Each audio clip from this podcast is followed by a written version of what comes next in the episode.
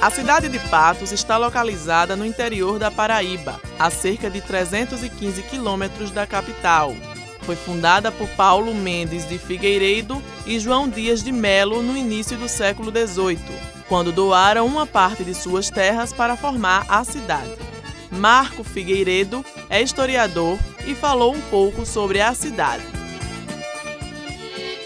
A história da cidade de Patos, ela começa com a criação de gado no interior do Nordeste brasileiro, partindo da casa da Torre de Garcia Dávila no Recôncavo Baiano. Esses colonizadores desceram o rio São Francisco e chegaram aonde hoje se encontra edificada a atual cidade de Patos. Aí eles instalaram as suas primeiras fazendas de gado.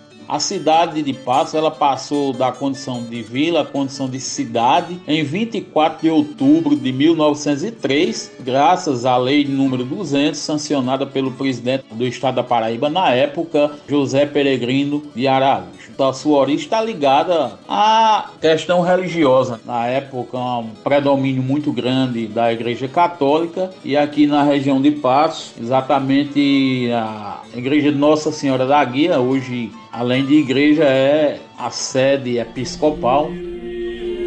A religiosidade sempre foi um ponto forte na vida do povo patoense. A primeira capela foi a atual Igreja da Conceição, construída em 1772.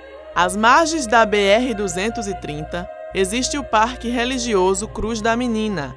A capela foi inaugurada em 1929 por causa de uma promessa. Os religiosos tratam o local como sagrado. Padre Edivan Cabral comentou sobre essa relação.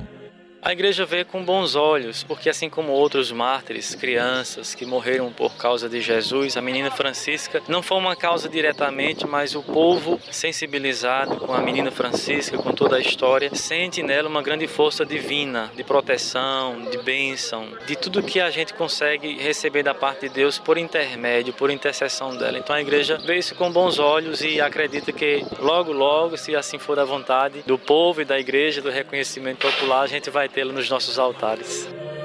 A servidora pública Maristela Sena é uma moradora da cidade de Patos e relatou uma graça alcançada ao pedido feito em oração à menina Francisca.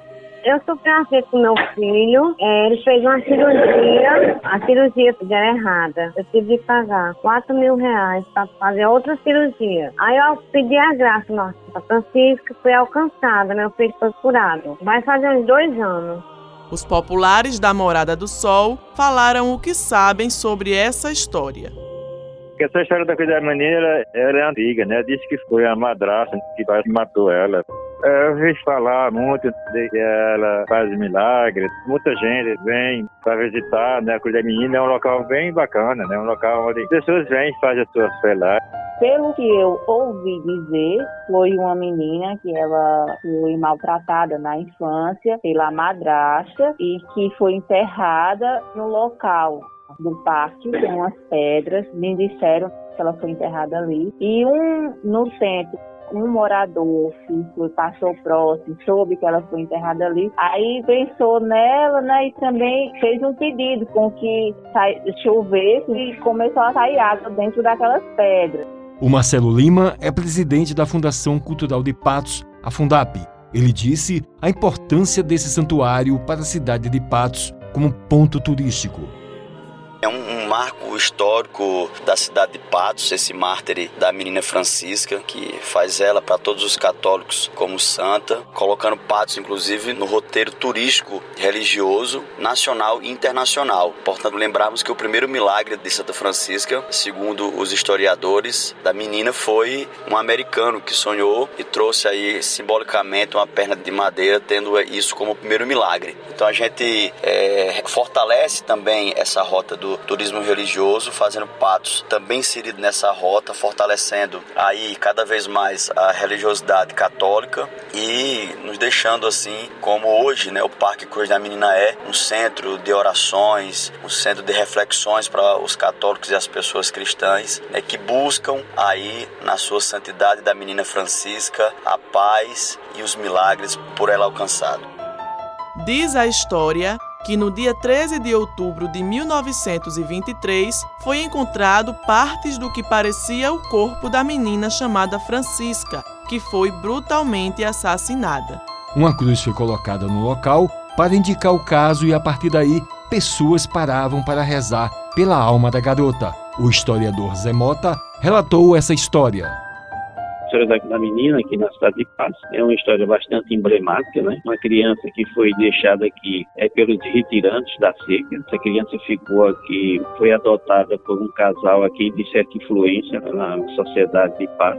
Isso em 1923. Né? A criança era muito maltratada e um, um certo dia ela foi espancada e morta. Foi deixada no local onde hoje é o Santuário da Cruz da Menina e ao longo dos anos ela foi sendo canonizada pelo povo. Atribuem a ela vários vários milagres. Durante esse período aconteceram dois júris populares e o casal que assassinou a criança, eles foram absorvidos por unanimidade nos dois júris. Isso, de certa forma, revoltou a população da cidade e a criança terminou sendo adorada e santificada pelo povo aqui da região. É, quando foi o governo de Ronaldo Cunha Lima, ele fez a construção do santuário daqui da menina, aqui na cidade de Paz. É um projeto bastante bonito do arquiteto Regis Cavalcante e até hoje é aberto, né? E tem recebido é, milhares de visitas durante o ano. Mas a história da menina é uma história que é bastante divulgada. Né? Existe até um processo para a santificação da, da menina Francisca. E no próximo episódio da série Lendas Urbanas Histórias Ocultas da Paraíba, falaremos sobre a lenda da menina que virou serpente do cemitério velho de Cajazeiras. Com os trabalhos técnicos de Igor Nunes, Colaboração de Luzângela Azevedo, Thaís Oliveira e José Ramos. Produção de Helena Gomes. Gerente de jornalismo Marcos Tomás. Helena Gomes. E Wellington Sérgio para a Rádio Tabajara, o emissora da EPC, Empresa Paraibana de Comunicação.